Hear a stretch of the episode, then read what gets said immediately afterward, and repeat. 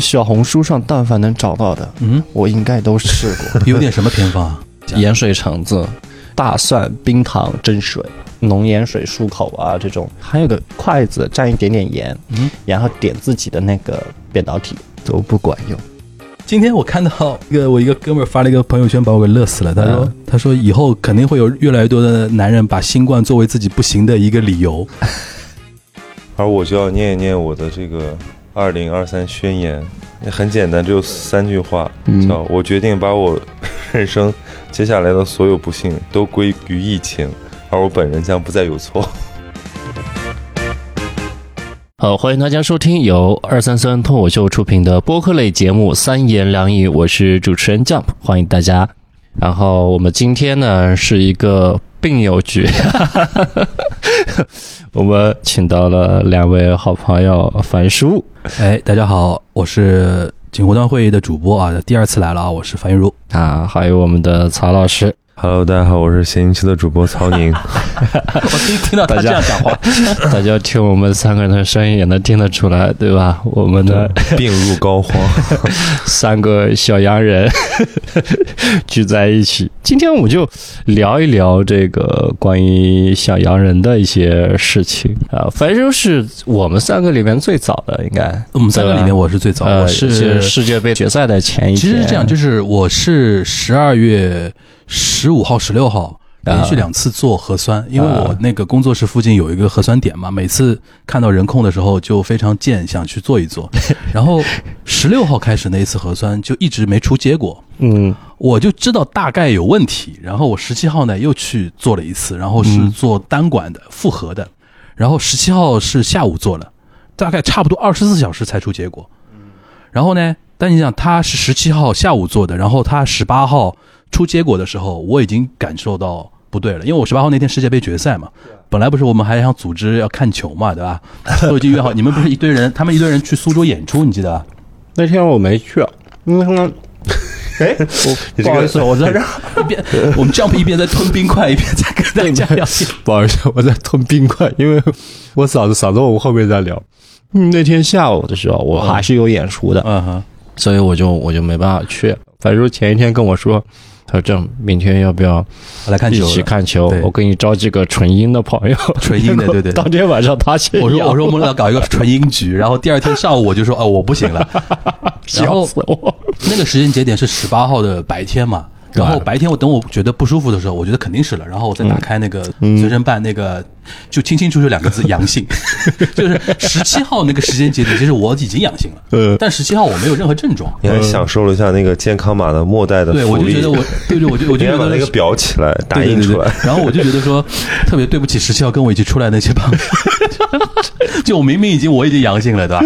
然后十八号上午开始，然后就觉得不对，然后一直到今天，等于是整整从十八号开始算的话，等于是第八天、第九天的样子。但我的症状比较奇怪，一直很轻，一直没有高刚才一来，我问他活蹦乱跳的，就简直像得了个假的。对对对，就是一直没有所谓高烧，因为最高一直在三十七点几，我喉咙也不痛了，现在这两天。也不痛但就是感冒症状，鼻塞、流鼻涕这种，啊然后稍微嗓音有一点就是就是感冒时候的嗓音，哎，那你这是很优质的毒株啊！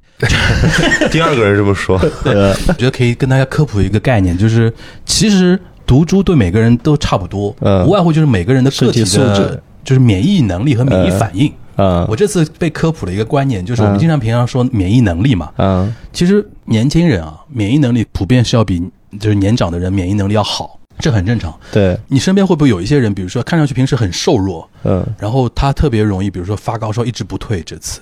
可能这些朋友已经离我们远去了。比如我，是这样，就是说这里面涉及到个免疫反应，就是你的人体啊，就是因为比如说像白细胞，它嗯接触到比如说那个新冠病毒啊什么，他开始工作了之后，嗯。有的人身体反应会特别大，就是有一种，我刚才跟曹宁举例子的时候，嗯就是有点像他们山东人的性格嘛，就是嗯不能激他，这个白细胞不能激他，一激他就跟你往死里干，你知道吧？结果就是发高烧，嗯就是一直高烧而且不退那种感觉。但有些人可能就是说他的免疫反应没那么大，嗯他已经在工作了，已经在开始消灭那个病毒了，但是他没有说啊，我自损三千也要伤你一百、啊那种感觉，我明白，对吧？所以说有有些人就是烧的特别厉害。其实烧发烧本身不是坏事儿，说明你的免疫在工作嘛。对，我们要避免的就是说持续长时间的高烧，把你身体的什么神经系统给烧坏。啊所以说需要吃什么退烧药。我这次比较傻的就是退烧药吃的有点早，因为十八号那天晚上，哎呀，我感觉好像差不多了。温度有点起来了，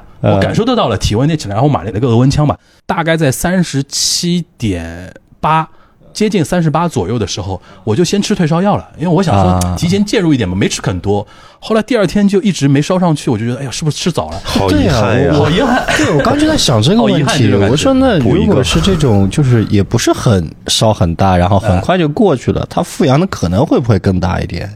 复阳其实跟那个二次感染又不一样，呃，就是说复阳嘛，无外乎就是你前面那个其实没有出量，呃，没有完全消掉，然后时间久了之后，它这个毒的量又起来了，这个叫复阳嘛，嗯。对吧？跟第二波你的二次感染其实又不太一样，所以说这次比较烦的就是说，他说真的，如果以有的人转阴的话，他整个过程三周才能彻底转阴，嗯，就是这个病毒还是比较顽强的。哦，对，但我也听过一个，差不多一周，你体内的这个病毒已经不太具有传染性了。对，现在其实上我们坐在这边，你觉得你只你其实只要退烧了。嗯，就是说你已经过了那个传染病毒的那个那个时候了，嗯后面就无外乎就是病去如抽丝嘛，慢慢慢慢慢慢就是让它彻底转阴啊之类的。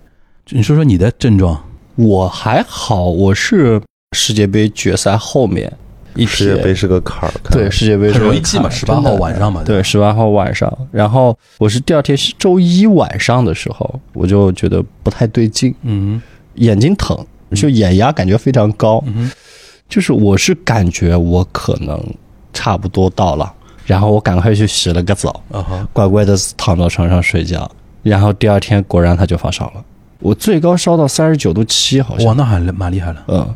然后我刚开始的时候是三十八度八，然后基本上都是在三十九度这样的徘徊，就差不多这样的。有有吃退烧药吗？布洛芬这种？哦，吃了。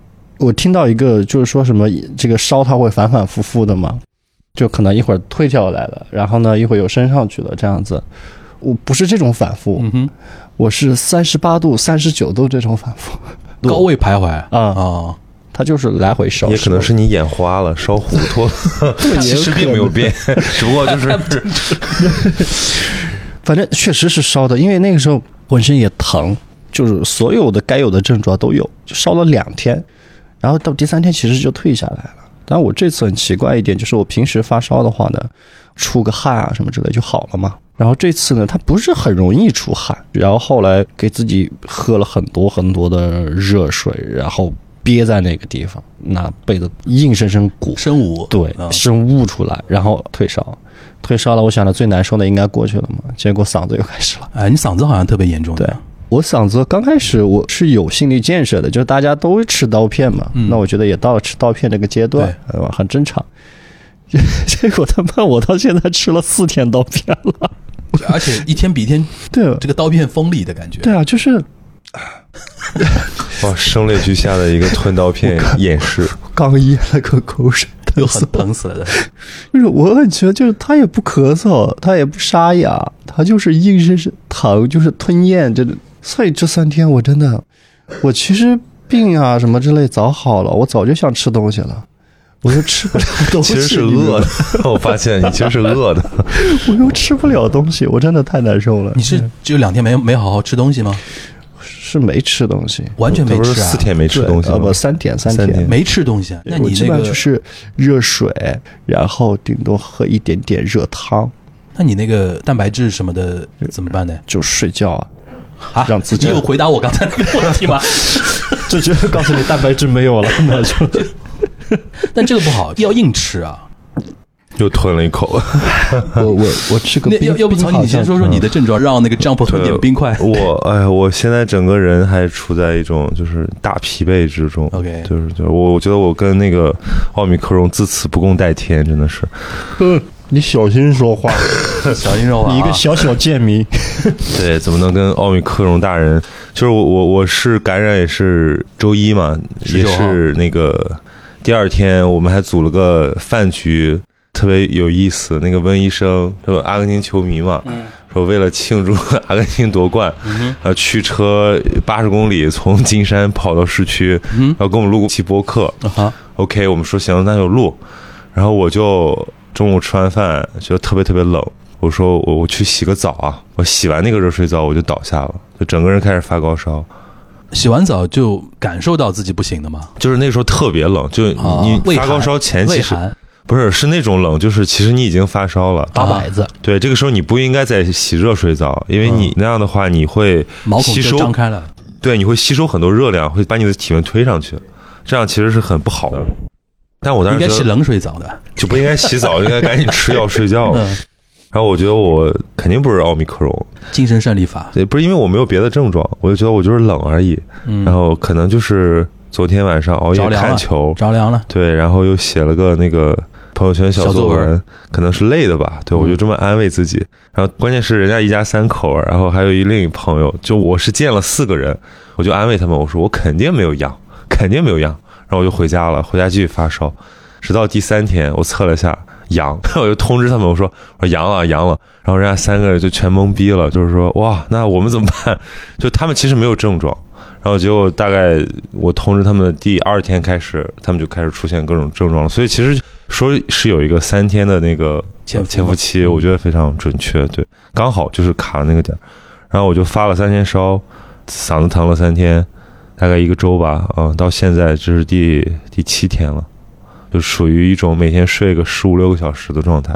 你是真的能每天能睡到十五六个小时？我而且特别容易乏力。我今天起来搬东西，我就把一个箱子里的书搬出来，我在那累了半天。我说啊，好累好累好累，我要睡一会儿。然后一睡睡了四个小时，就是我觉得我已经不是我了。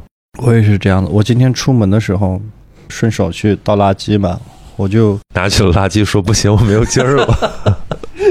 就是弯几个腰的事情嘛，就是把垃圾桶、垃圾袋拿出来，然后等我穿鞋子再拿垃圾的时候，已经气喘吁吁了，已经就是这样了。然后我也超级超级难睡，就没有什么事情干嘛，又没有东西吃，就躺床上。待一会儿就哎呦，要不眯一会儿。但但你这样比较危险，就是一定要吃东西。对我我也是觉得，我今天喝了一点白粥，嗯，但白粥没用啊硬，硬塞的，没有营养。白粥没有用啊。慢慢来。啊，好吧，刚刚那个曹老师说，有些朋友会担心说，啊，你阳了，我还没有阳，怎么办？我说，哎，真的会有人担心说，现在就是会惧怕，说，哎呀，我我不想阳现在比较明显的是，年纪大的人特是真的怕，啊，年纪大的人是真的怕，然后年轻的人是一种普遍心态嘛，就是晚阳不如早阳，嗯或者说 timing 好一点的阳，然后怕的是怕他不来，怕他乱来嘛。啊，就这两天我看范甜甜小红书把我给乐死了？就每天在那边说：“哎呀，这个渣男来了呀，这 这渣男来。”然后他拍前一个说：“啊，这个渣男来。”然后他说烧的已经开到白光了，然后觉得自己爷爷奶奶来 找他了的。然后他那条视频的重点是评论区都在聊你为什么发高烧还化个全妆。他躺在床上拍，但其实不是全妆，是美颜滤镜嘛。啊然后他又第二天又拍一个，你们过分了啦，怎么可能化妆了？这是我的美颜呀、他看来烧的也没那么厉害。我烧到厉害的时候，我连手机都打不开。我手机我不看的，嗯、是啊我那两天基本上不看手机了，是啊，就是看手机想吐，我真的跟你们大概不是同一个真的猪，真的真的是 那个猪肯定是不一样的，因为我在前第一天刚开始吃刀片的时候，我觉得嗯，其实还好嘛。有点藐视人家了的。我那天晚上的时候，我抽了一根烟，哦，准确的说，我熏死他我抽了两口烟，因为我平时烟瘾还蛮大的，好几天没有抽烟了。我说，哎，我要不抽一根？那烟是臭的，我说是不是太久没抽了，就还是这根烟有问题？然后我又抽了一根，我就是臭的。是失去了那种之前的那种嗅觉吗？我不知道，就是那个烟在我生理上是臭的。啊，我也有过，就是发完烧或者是生病身体不好，然后有几天没有抽烟嘛，我觉得都很正常的。我我也遇到过，但从来没有后来我再抽的时候是臭的。但你也没吃东西，也判断不出那个嗅觉味觉的问题。对，但是我今天吃粥是没问题的，那个粥也粥没味道，粥的味道是正常的，是臭的，是粥的味道，粥的味道对吧？粥是粥的味道，对。但是那个烟我震惊了的。震惊了真的，我甚至在想，我那有些不爱抽烟的或者不爱闻烟味的，是不是在他们 是的，是的，的就是这个味道我告诉？你是的。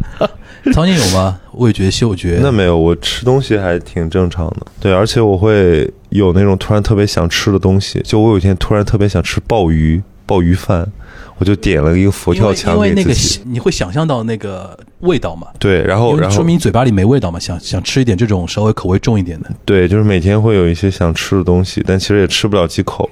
要感谢那个就是在运力如此不足的情况下，还能给我送外卖的小哎，哥们外卖这。次还可以，稍微晚一点点，也没有说大吃。但河马什么都没有运力了，嗯 OK，对我觉得是挺夸张的。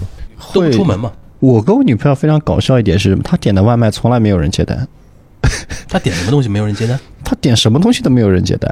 我不知道是什么样的原因哈，就是他点的外卖经常就是哎呀一直没有人接单。呃这个我倒没碰到。倒是也不是百分之百，他大概是百分之八十没有人接吧，我是百分之八十有人接吃的东西太，刁蛮了，就也没有，就很奇怪。然后这几天就是我我在拿我的号去点，啊哈，呃，是号的问题，不是吃的东西的选择问题 我？不知道是什么原因，为我觉得吃的差不多都都都一样大。概你女朋友号平时投诉人家太多了，被被人家拉黑了。也有可能，不知道，不知道，不知道是为什么。我吃是这几天一直还吃的挺好的，嗯，是挺好的就是有一种要吃好的意识。对，因为一直灌输自己嘛，而且吃好多东西尽量多吃那种肉、蛋、奶的那种东西。呃，我也觉得应该是这样子。昨天不知道为什么特别想吃甜的，然后叫了一个甜品。哎嗯就是这样，就每天你会突然想吃个什么东西。对啊，对对对。我 我也好想吃东西啊。我觉得，我觉得你这个刀片时间那么长，跟你反而不吃东西是有点关系。我我我也在你身体反思是你身体里面缺乏。营养素去对对抗这个东西，因为你身体里边的那些白细胞也要需要燃料的呀，对吧？还是要逼自己吃点东西而且。真的，我什么偏方治嗓子的偏方，嗯，就是你小红书上但凡能找到的，嗯我应该都试过。有点什么偏方啊？我跟你说什么，什么盐水橙子之类的，哦，这个好刺激，我试了一下。盐水橙子，然后我甚至试过那个大蒜冰糖蒸水。就有没有有一种可能，就其实是让你吃成这样？你说你的你，我不说你都很难相相信这是人类可以销售的东西。它算叫什么？冰糖？半头大蒜掰开来，跟冰糖放在一起，然后弄点水，啊，然后炖水喝，然后什么梨炖水啊这种这个我还就不能接受说了，对吧？大蒜冰糖有点啊夸张。然后什么浓盐水漱口啊这种的，对吧？还有个筷子蘸一点点盐，嗯然后点自己的那个扁导体，啊啊，OK。嗯，这种的，嗯，残忍。嗯，如果如果我是女朋友，在洗手间看到你在做这件事情，我就觉得很好笑。但都不管用。都不管用。然后昨天晚上就开始吃药了。我现在不知道为什么，我刚刚吞咽了一下，比我刚来的时候要好很多。就冰块嘛，就跟你说冰块嘛，就没有任何道理的，就是你就是物理攻击，你现在要一定要物理攻击它，你知道吧？再再来一块，再来一块。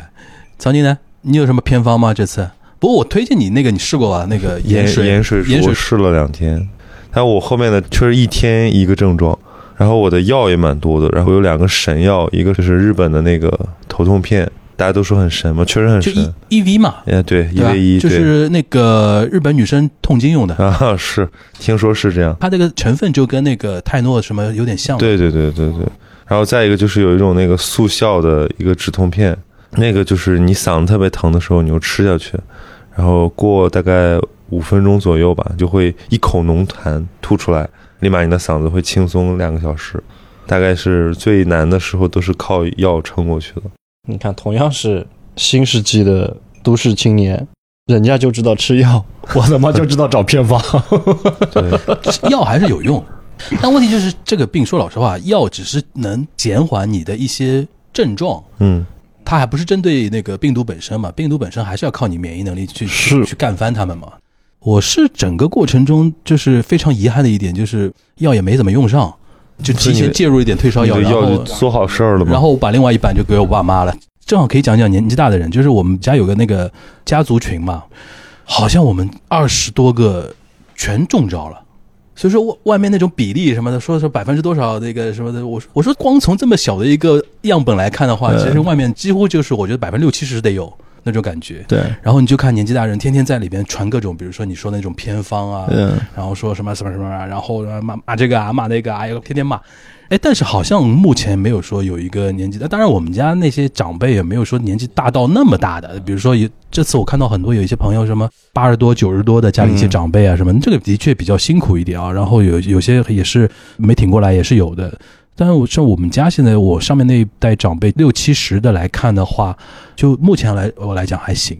我我妈特别神奇。那天我妈就在我们三人的一个群里面，我妈说我阳了。哎呦，什么情况？我说你不是一个礼拜都没出过门吗？她一个礼拜没出过门，嗯那个礼拜就是我爸负责什么倒垃圾、买东西，然后出门什么的。然后我妈先阳，我爸是大概比她晚个两天才阳。嗯然后我妈就非常神奇，他们两个到现在都没发高烧。后来我想了想，就是他们打过加强针还是有用。啊，就我想了想是这个道理，可能他们是今年大概三四月打了第三针加强针，我是没有打过，你一直没打，我一直三四月没有打的还能有用啊吗？，我一直没有打。但是毕竟加强针摆在那个地方。我是一针疫苗，就是针对，所以我当时是几几年打的？我今年今年打夏天打的我是那二一年只有一针打了两针，然后一直没有打。我也是二一年两针呀。所以说，从目前情况来讲的话，我们家情况来讲的话，年纪大的现在也是，他们既紧张，你知道吧，嗯也是那种心态，然后还有一种心态，就是觉得说，搞半天都要走这一遭，为什么为什么上半年还关我两个月？现在是这种心态。这然后其他的就还好，反正我现在感觉下来，就是从上到下年都有那个得过了，身边的朋，友。因为北京当时我前半个月的时候，那个时候北京那边的数据都已经达到六十六七了感染率。那现在估计我差不多，我觉得得有个八十。对北京，大家现在反而就是已经阳康复工了，对？现在我看这两天他们很多人传北京那些视频啊、画面啊什么的，人都开始多起来了嘛。对圣诞节北京我觉得上海排边队了对啊上海这边应该也的大上海基本上比北京晚十天到半个月左右，差不多基本上再过个一一周，差不多路路上人也就也多起来了。对对，你像那天平安夜那天，嗯，我在路路上晃了一晃，人还有一点的。有的，我有一朋友，他那个就想着平安夜自己约个会什么的，也不用提前怎么样准备嘛。结果到那天还是排了一个多小时。是我那天去吃饭，去了一家平时生意很好的一家店，然后那天跟我朋友两个人包场了。我说第一次能这家店能让我包场，因为开在新天地里边的嘛，平时尤其像他午茶什么的人很多的，基本上要排队的嘛。然后那天去非常诡异，就楼上楼下两桌，而且他装修的又是那种南洋风，你知道吧？就是放那种潮汕的那种剧，然后还有一首广东那种粤剧。我们两个人在吃饭，然后边上那人啊鬼叫。反正我就觉得说，回到还是刚才我们说到那个心态，虽然马路上人还是很少嘛，就是跟那个之前相比的话，对吧？嗯，但是这次普遍那种心态跟四五月那种马路上看到人很少那种心态最大的一个区别就是，大家都有一种感觉，就是黎明前最黑暗的那一波，就挺过去，后面也就好了那种感觉。对，嗯，哎，那说一说那个呢？你爸妈怎么样情况？很搞笑一件事情是什么？是我妈已经退烧了，然后我爸在群里面说什么浑身冷什么之类的，因为他们两个呢刚好是在我发烧最猛的那两天，所以我也没顾得上问他们。然后后来我就问他们，他们说那个，我说你们有药没有？他说我没有药啊。然后生扛啊？我说没有药怎么退烧？他说喝热水啊，喝莲花清瘟退烧的。我又生气，然后我又又心疼。我说从三十八度飙到三十九了的。对我是真的有一点，我就赶快把那个药啊，然后抗原啊什么之类的，然后叫那个闪送给他们送过去。哇，闪送那个兄弟真的，他来的时候他叼根烟，就是因为他，我当天晚上才想抽的烟。这这还能串起来？我 因为从来没有人明着说，哎，你是不是阳了，或者是怎么样？没有，大家其实大概都能明白，应该是家里面谁阳了。不是有啊段子吗？说北京的阳都是那种，哎呀，老子真他妈阳了，然后马上发朋友圈。然后上海是说不问都不说，一问都阳着的那那种感觉。对对对吧对，这看我阳了，我也没发呀，啊，你是彻底没发。对，根本没有力气。我我也是。那你觉得，如果你现在在北京的话，你会发？啊哥们儿好了，哥们儿好了，倍儿棒。哎，那你那个山东呢？你爸妈那边呢？爸妈阳了呀，爸妈跟我同时期，同时期啊在家发烧是这个时候啊爆发。然后我们还每天就报度数，什么多少度多少度，还报度数啊？对、他们俩就是在一起，然后互相传染，这样，当然还挺担心的。不过他们好的比我快，但我觉得他们没有恐慌，这个是让我比较欣慰的。讲到这个，他是青岛人，啊，青岛这次不是一个数据嘛？嗯就是那个有一个青岛卫健的官员自己在接受采访的时候自己说出来了，没有，其实那个我嗯我后来觉得，就是因为全国的那个系统比较滞后了，因为可能很多地方它已经开始公布真实数据了。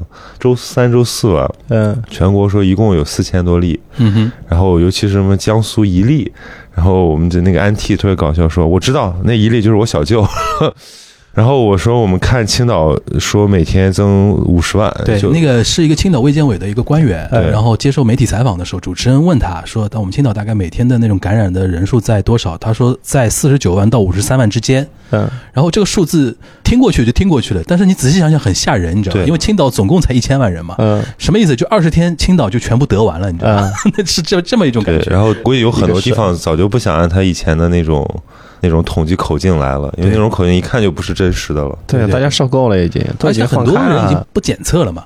现在很多人不检测的话，你其实没法统计，你只是按照一个感觉，好像这栋楼大概是多少人，差不多那种，算个比例的嘛。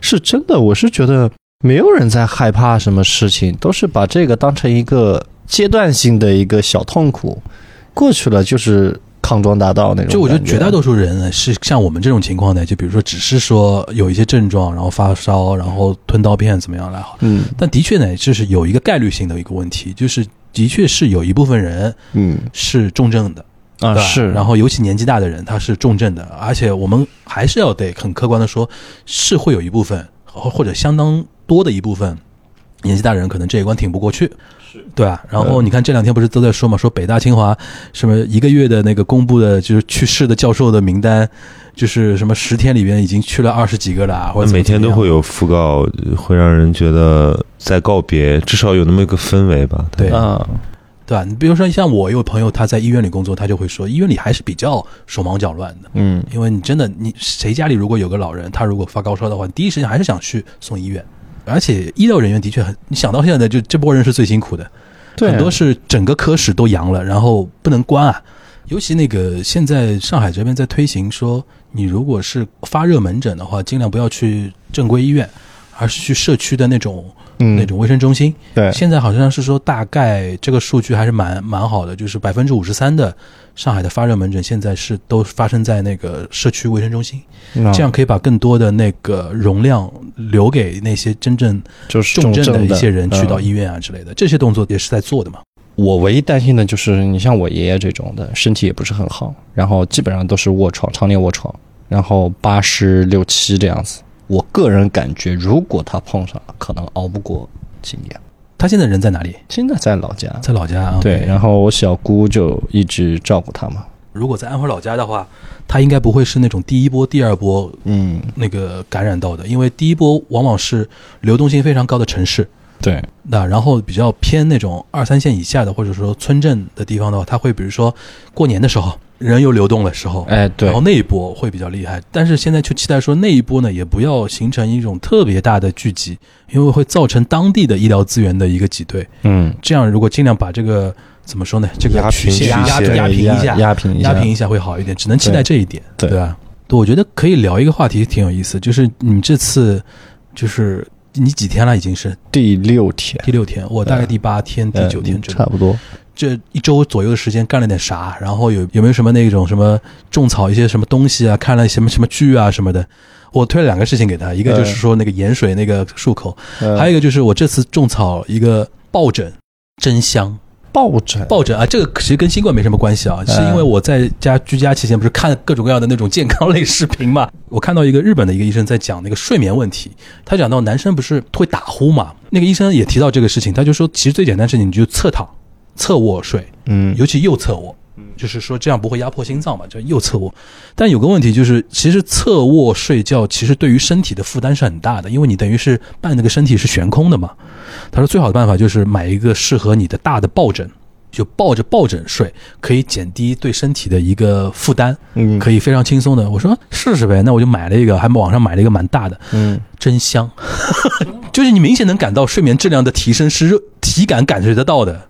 然后我那天就我就跟曹姐说，我说你去搞一个抱枕，买了一个，你试反过吗？反反手下单了一个，因为运力有限还没有到。还没到，哎呀，可以试一试，因为我一直不知道抱枕的作用是什么东西。我觉得，我之前也没意识到我觉得它好累赘啊，这个而且我觉得抱枕好娘啊！对呀、真的，之前真觉得抱枕好娘，对啊，我觉得这这有什么作用但这次？真香，是吧？真香真香。我我我也试一个，可以可以尝试我也一下，因为下。打呼这个事情其实影响现代人的睡眠质量很厉害的，而且会有生命危险。打得厉害的话，你会停止呼吸嘛？这个推荐给很多人，很多人其实都需要解决。对，我觉得抱枕，哎，抱枕这个事情挺好的。嗯，我倒没有什么别的事情干，就基本上睡觉，然后你醒着干嘛呀？看脱口秀大会。没有没有，我基本上就是看小视频啊什么之类的。这两天我基本上看那个《快乐再出发》，快乐男生那个，哎那个好像很搞笑的。那个蛮好笑。哎，那个有个问题啊，你不是跟你女朋友住一起吗？对的，她是阳了吗？她阳了呀，她刚开始跟我一模一样，然后就是发烧嘛，她发烧也没有那么吓人，她基本上最多好像也就三十八度八这样子，嗯哼，然后后来两天就退下去，退下去之后呢，她就开始打麻将，哈，网上打的吗？网上打麻将 OK 嗯，所以女人还是比较顽强啊。我就我就我就无语了，你知道。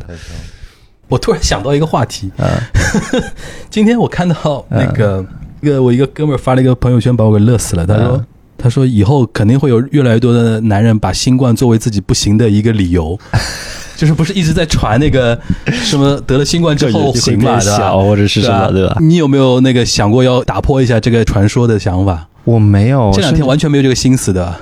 完全没有，你知道吗？之前说什么会变小啊，这种嗯。就这个有点扯。嗯，但是说会影响性欲啊，或者是什么什么的，嗯我是在想，我特地查一下我打疫苗的那个时间，啊哈。我是去年的五月份和七月份，嗯嗯，好像就是从二一年七月份之后，我就感觉我的性欲好像有变淡了很多。就是因为疫苗的关系吗？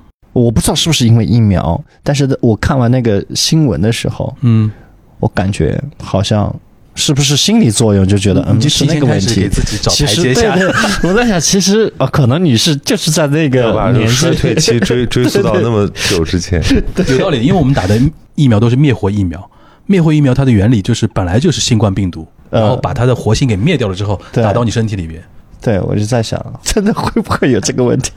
太拼了。曹宁呢？你有不是不是聊不是聊性伴侣吗性欲的问题，不是聊性欲。我是这段时间你有什么种草什么东西？哦，我我看了蛮多东西的，把《白莲花》看完了吗？白莲哦他花一直在安利我一个剧，美剧《白莲花度假村》，说贼好看，然后发烧期间看完发烧。期间，对，连追两集。现在因为整个欧美的剧集市场都已经变得很短小精悍，嗯一集大概一小时。你你正好可以借这个机会安利一下这个剧讲什么的这个剧呢，其实它就是一个美版的《寄生虫》。啊，对第一部有点偏阶层问题，第二部有点偏性别议题。它其实就是借这个度假村这个地方来讲那种就是人的虚伪吧。我觉得其实属于那种很需要耐心的剧，因为都是小人物，而且没有特别 drama 的剧情，明白。但是很有意思，你会从中看到很多这个自己和自己身边人的影子。嗯，对比如说就是白左病啊，有的政治正确，对，嗯政治正确，还有一些是那种富贵病，就是它不是一个用墨特别浓烈，但是其实让人觉得把讽刺这些东西都拉满的一个一个剧。对，而且没有人能想到它的结局，就带着一点小悬疑，然后加上风光很好看。第一部在夏威夷嘛，第二部在西西里岛，都是可以当风光片看。对，这是一个一个挺好玩的一个。它是 Netflix 吗它是 HBO 做的，？HBO 对对感觉也不是那种王菲那种，呃，差不多吧，反正就一开始就会告诉你死一个人，至啊，至于死了是谁你也不知道还。带悬疑的。对，但他不是那种什么什么轮到你了那种，就是为了死而死，他就是嗯顺理成章。对，你从这个剧里面也能看出来，现在美剧是多么的政治正确，就是他会把所有的 LGBT 啊、种族啊、这个阶层啊的所有议题，包括它的时下的一些热点，全部塞进去。对，挺好的，嗯嗯，很有批判性。然后看了几部电影，都是那种大丧片儿，就是今年威尼斯电影节的几个电影，《荒野猎人》的导演啊，啊，嗯那个亚历山大，他有一个电影叫《诗人》，讲就是一个在美国生活发展的一个记者，一个纪录片导演，他是个墨西哥人，然后他在这个故土和虚伪的美国之间，这样两边不受待见的这么一个故事。然后还有一个故事是那个伊尼舍林的暴丧女妖，那个马丁麦克唐纳三块广告牌的导演，对，然后是呃，他还有片子叫《杀手没有假期》，就是法沙，对，就就是那种黑色幽默。他讲的其实是是爱尔兰内战，但是他是用一个两个朋友绝交的故事讲的，一个大历史的隐喻，特别闷，但也特别好看。我是看不进这种片子的。我这两天看的都是那种不要动脑筋的片子，就那种纯爱片，就是谈情说爱呀、然后你就在那边看啊、哦，他又爱上他了啊，哦，又来一个人插足了，OK，嗯，我本来想找点这种东西看，但是我我是问朋友要了一些他们的那个，没有，因为曹宁的朋友圈比较卷，你知道吧？就大家.威尼斯是威尼斯片单啊，戛纳片单啊，啊 今年这个大师的片子你不 不看不行啊，那种啊，你知道吧？就不太一样，你知道吧？哦，我就看了一部那个《新世界》，好几年前出的了一个韩国的一个片子，嗯哼。就是李正宰演的那个爽片，嗯爽片。然后我放最多的就是那个，我把一年一度喜剧大赛第一季、第二季的纯享版，呃，天天放在那边当 BGM，呃我觉得还蛮好看的。呃，就是在干自己别的事儿的时候，你还能干瞄到一眼别的事儿？笑一笑。你都干什么事儿了？你的养病期间？我还剪片子呀，天哪！哦，真的假的？对啊，还还录东西，还剪片子证。明你还录东西了，呃录录没录，就是说，就是跟这个东西相关的一些事情。我就觉得这一周是被掏空的一周。就是啊对我我从地球上消失了，我没干什么正事儿。基本上都这样吧，而且所以这周都是暂停了。大家嗯，对，说个好笑的，就是嗯上周末有人催我交一个东西然后我就倒下了嘛。有没有这样的？就是上一个要交的东西是一周前的，然后我说非常非常不好意思，那个我倒下了，然后结果他又晾了我两天，然后昨天跟我讲说 OK，他刚好过来，就是你晾他的时候是你嗯倒下了，然后他晾你的时候是他倒下了。就是就是他也倒下了，我倒下的嗯同时他也倒下对，了，最最近大家都很理解的呀。就好像这一周就是暂停的。对，然后我觉得有点像那种心态，就是真的三年到了一个节点，嗯，就所有人那种心里的那种疲劳啊，真的到了一个节点。这次用这种每个人都扬一遍的这种过程，做一个告别，就不，好我一时苦涩呀，对我一时之间不知道怎么去接，就是你不觉得这三年，男默女泪了，我对啊，你不觉得这三年时间，我我那天真的在想，我就是要一个多么的 strong ending 才可以。一九年的一九年的十二月，我在想什么事情？然后和嗯现在的十二月相比，这三年我觉得就可能身上发生了很多变化。你哪怕你说一九年不都没有人关心播客这个事儿，对吧？比如说你一九年你你在干嘛？你还记得吧年那个时候在准备脱三，在准备脱三，你当时还在那个效果里面呢。对对对，那时候你一九年十二月你在。干嘛？我在到处出差，你当时还没回上海呢，对，他当时在在广州，对吧？对，我在践行着我的新闻理想。对啊，你想三年过去了，三年三三年三年过去，你还有新闻理想吗？三年又三年，三年又三年，呃，哎，对，我觉得突然有一种感慨，就是这三年时间，像上帝的一次恩赠。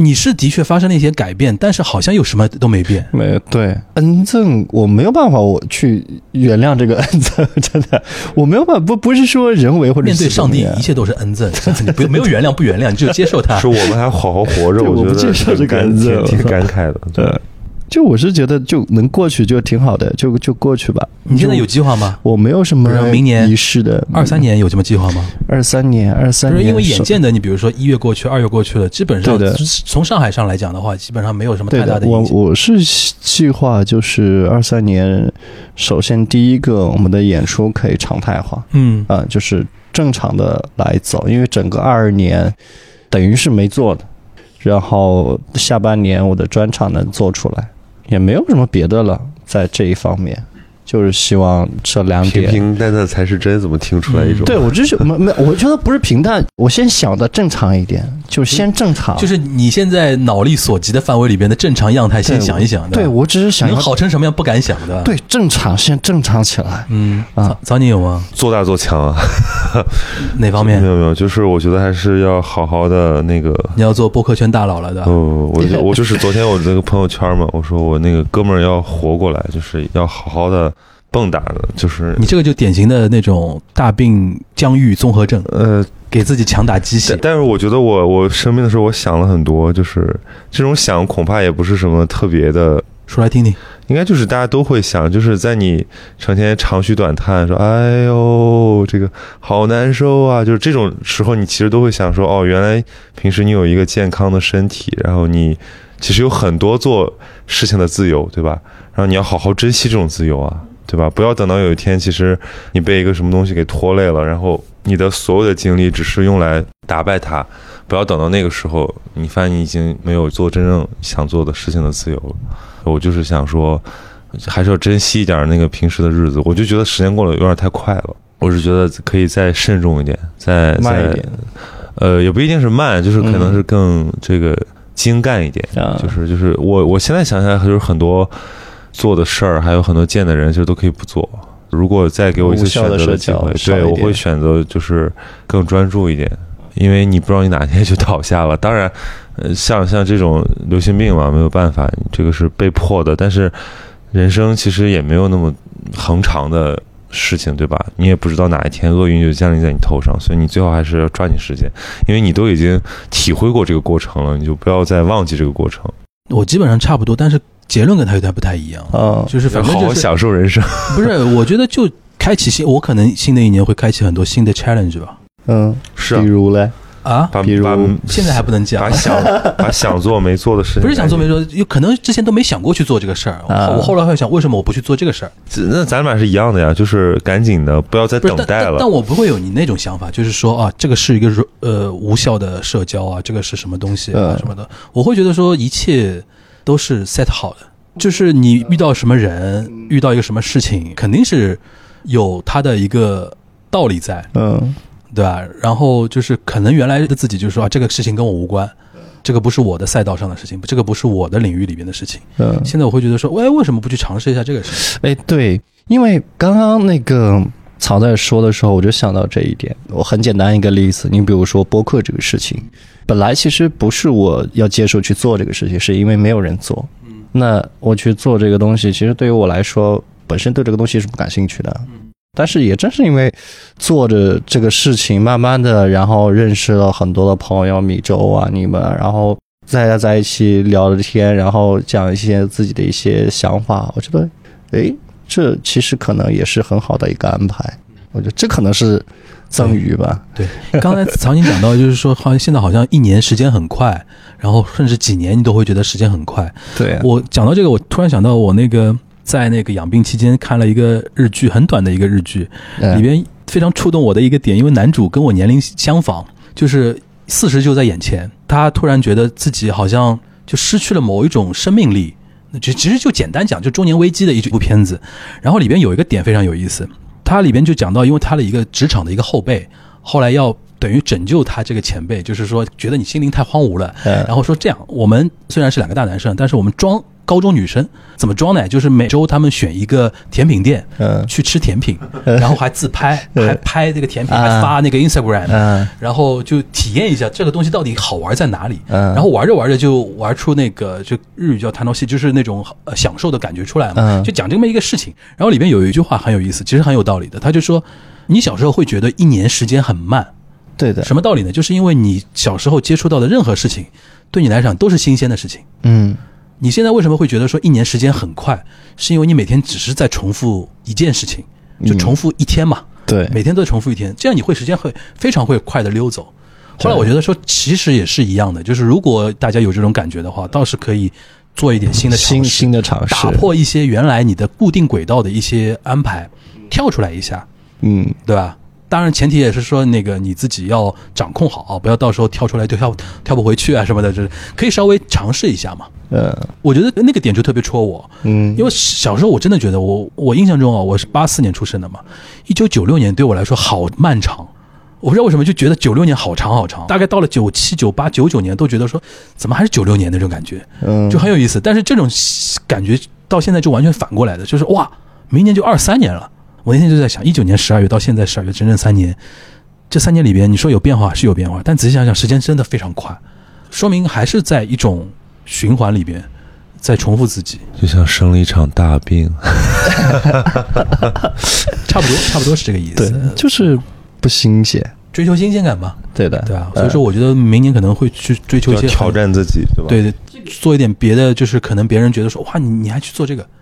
哎，好像真的得去做一些不一样的事情。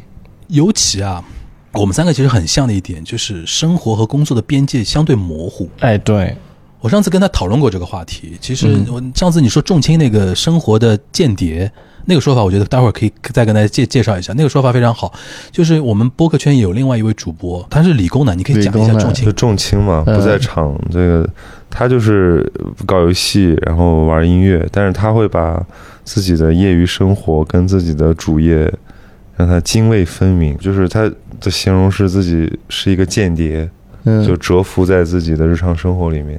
嗯当就是夜深人静，或者就是当别人都已经就是习惯了日常之后，他还有一个自己的小世界，一个 man cave。嗯就他能自己做到模式切换，就是这一点很我我们现在比较吓人，就我们特别容易感觉到那种时间快，是因为什么呢？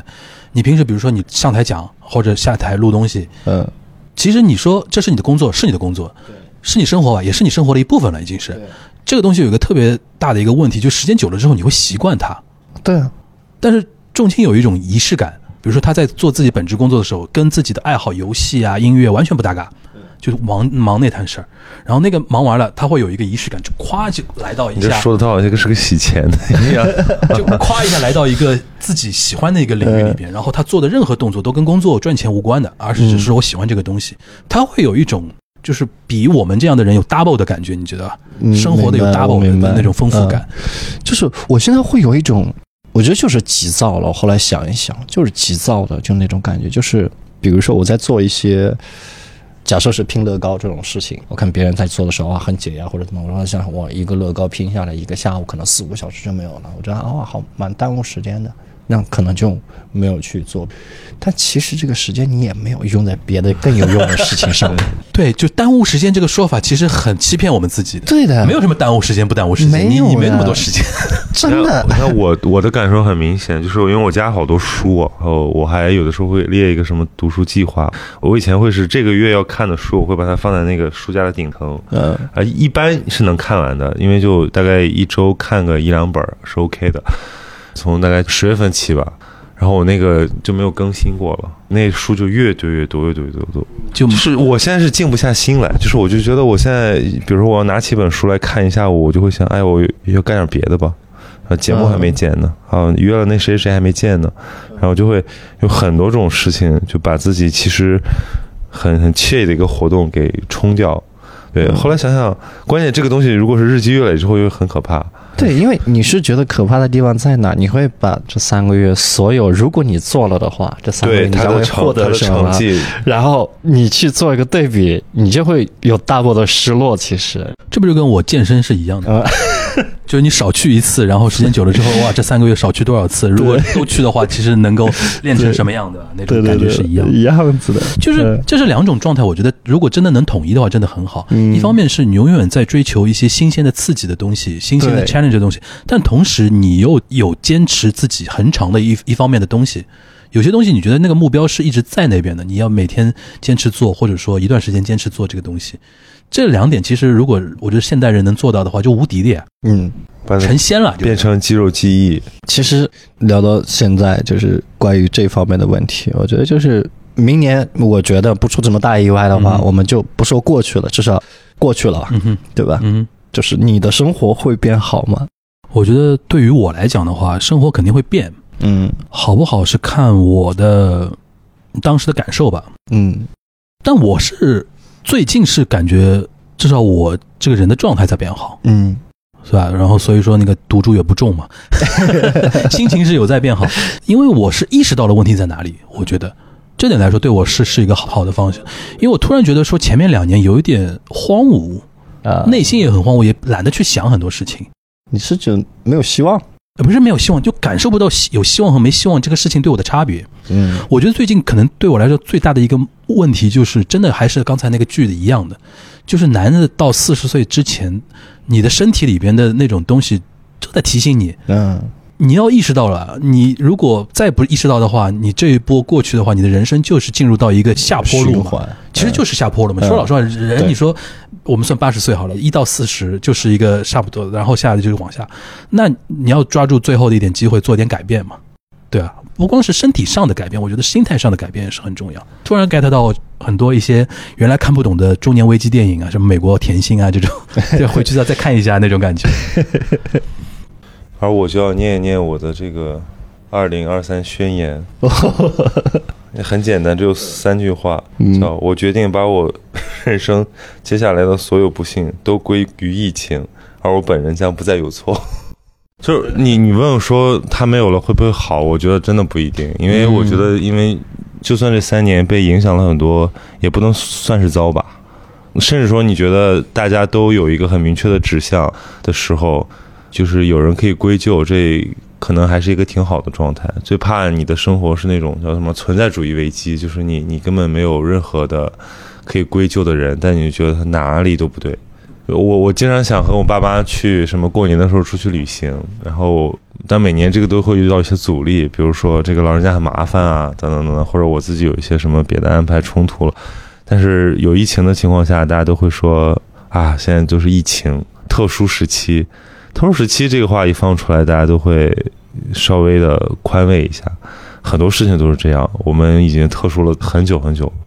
就是已经麻木到忘记日常啥样子了，所以我觉得等恢复日常的时候，当你每个人又要为自己做了那个决定去承担责任的时候，我倒没有期待它会马上变得更好。嗯，我们现在三个都属于那种症候群，就是特别丧，所有答案都很丧。你呢？你呢？你觉得能变好吗？二三年，我是觉得我肯定会变好。我变好不是因为说它过去了，自然而然我就变好了，而是它过去了，我知道我该怎么做了。那你还是有目标的。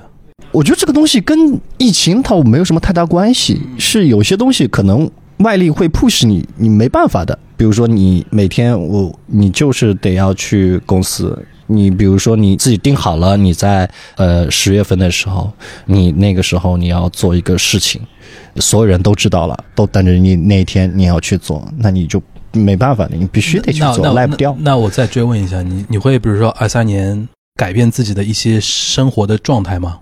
哦，会情感啊、事业啊之类的，情感就别改了吧。这 个这个跟我们原来要聊的话题是有点勾着的啊。情感就别改了吧。不会有有那种人嘛？就是灾害后的那种结婚证跟离婚证，你知道不会，对我来说不会啊。